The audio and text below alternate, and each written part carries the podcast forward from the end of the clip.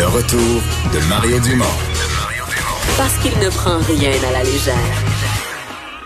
Il ne pèse jamais ses mots. Cube Radio. Alors, euh, d'autres annonces d'aide du gouvernement fédéral euh, ce matin dans différents euh, domaines. la ministre des langues officielles de francophonie, du tourisme et du développement économique est avec nous. Mélanie Joly, bonjour. Allô, allô Mario, comment ça va? Ça va très bien. Euh, Parlez-nous un peu de ce que c'est, parce que là, ce matin, de, des nouvelles sommes, on dit pour aider les petites entreprises, comment c'est, comment ces entreprises n'étaient pas couvertes par les, quand même, les programmes costauds qui avaient été présentés précédemment et comment vont-elles, comment vont-elles l'être dorénavant, là? Oui, c'est ça.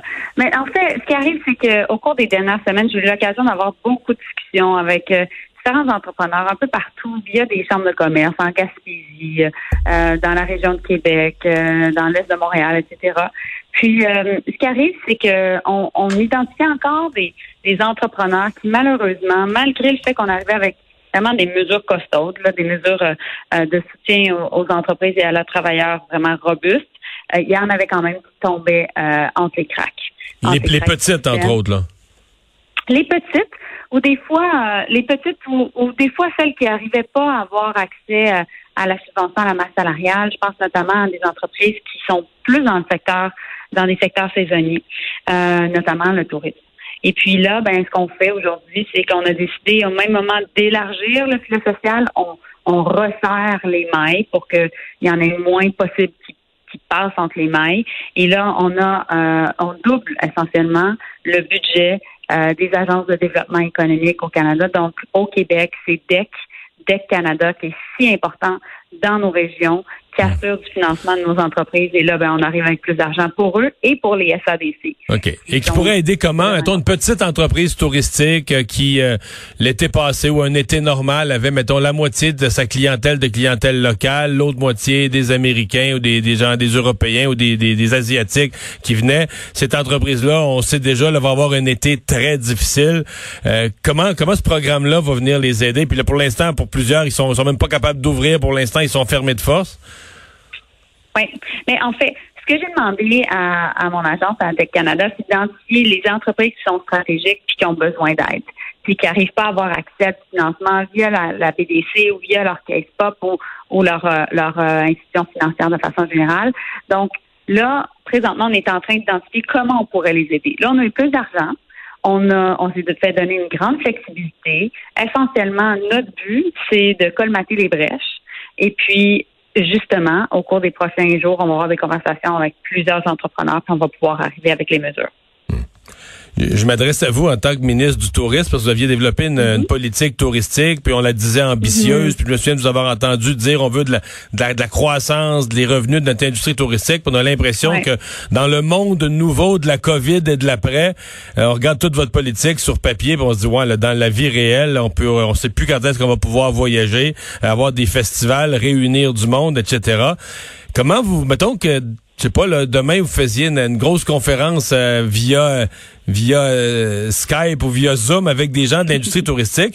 Qu'est-ce qui reste à vous à leur dire? Qu'est-ce que vous trouvez à leur dire pour leur mhm. garder la confiance? Le moral dans cette industrie-là doit être terrible. Mais Mario, je le fais, je, le fais déjà ces conférences Zoom là. Ok. Ben vous leur dites quoi? mais c'est sûr que le moral est bas. Hein? Les gens sont, sont, sont anxieux, sont préoccupés.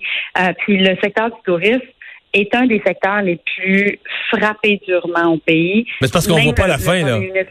On voit pas, mettons, dans la construction, dans d'autres domaines, les gens disent, ah, d'ici quelques semaines, même les usines, ah, on va pouvoir retourner travailler, il y a un espoir que ça va repartir. Alors que dans le tourisme, tu regardes ça avec des grands yeux vides, puis tu te dis, mais quand ça va pouvoir se remettre en marche, là? Oui, nos hôtels sont à des taux d'occupation d'environ 10, entre 5 et 10% au pays. On n'a jamais vu ça. Euh, donc, c'est sûr que ça frappe fort. Ce qu'on essaie de faire présentement, c'est de leur offrir l'accès à la subvention salariale, qu'ils soient capables d'avoir accès aux fameux 40 000 pour les plus petites entreprises, le 40 000, puis, puis s'ils remboursent en deux ans leur prêt de 40 000, ils peuvent euh, avoir accès à une subvention de 10 000. Euh, c'est toutes des mesures comme ça. Maintenant, s'il y a plus à faire, si il faut, faut vraiment aider un petit peu plus longtemps, ben on est prêt à avoir ces conversations-là. Parce que si on n'aide pas le secteur touristique, c'est 1,8 million de personnes au pays qui en souffrent. Puis tu viens du Rivière-du-Loup, il y a plein de régions au pays qui vivent du secteur du tourisme.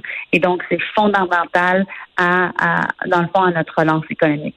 Et moi, une des grandes préoccupations présentement, c'est oui, il y a une crise de santé publique, puis on doit respecter les consignes de nos experts, mais en même temps, nos régions en particulier sont vraiment frappées dur par la crise économique. Et c'est pour ça qu'on voulait, arriver avec des solutions et hmm. c'est pour ça qu'on est arrivé avec plus d'argent pour, pour euh, DEC Québec. On se faisait le commentaire ici à l'émission tout à l'heure en résumant les mesures qui ont été annoncées ce matin. Il reste que M. Trudeau à tous les jours, puis répondant évidemment à des demandes, à des besoins qui sont bien réels, là, mais annonce 2 euh, milliards. Ce matin, c'était 4. Une autre journée, c'est 3. Euh, il y avait déjà, dit-on, avec les, les, énormes programmes qui avaient été annoncés, on était, on s'en allait vers un déficit de 180 milliards. Puis là, tous les matins, pour combler des trous, pour des, des, groupes qui étaient tombés dans une fente. Là, on, on va vous couvrir dorénavant, on va élargir la prestation, mais on ajoute là euh, coupe de milliards à tous les matins. Il va être quoi le, le, le, budget du, du Canada à la fin de tout ça? Mais il y a deux choses. Un, on n'est pas différent des autres pays. Il euh, faut pas penser que l'économie canadienne est plus affectée que celle des États-Unis ou celle des pays européens. Donc, on se retrouve dans le même bateau. Euh, puis aussi, il y a beaucoup de, de ce qu'on fait présentement que ce sont des prêts. Donc, plus on est capable d'aider nos entreprises à avoir accès aux liquidités, plus ils vont être capables de rembourser le gouvernement. Euh, et c'est ça qu'on a besoin présentement, c'est d'assurer, dans le fond, ce, ce pont-là, de les aider. Maintenant, c'est sûr qu'il y a aussi plusieurs entreprises qui ben, présentement, ils ont accès à ces prêts-là et ça va être ça va être parfois difficile de, de pouvoir repayer certains de ces prêts-là. Et là, ben, ça vaut la peine d'avoir des discussions, savoir qu'est-ce qu'on fait dans le temps. Mais là, présentement, je te dirais, Mario, que le gouvernement fédéral, notre objectif, c'est vraiment stabiliser le patient parce que l'hémorragie est encore là. Et si on stabilise pas le patient, ben, on sera pas capable de le guérir, puis on ne sera pas capable de bien faire une relance économique. Donc, tout ce qu'on fait présentement a un impact sur la relance économique qui s'en vient. Ben, on va souhaiter que ça marche. Euh, merci beaucoup de nous avoir parlé, euh, Mélanie Joly, ministre euh, des langues officielles de la francophonie, du tourisme et du développement économique. C'est le moment d'aller à une pause. Anaïs, ça va être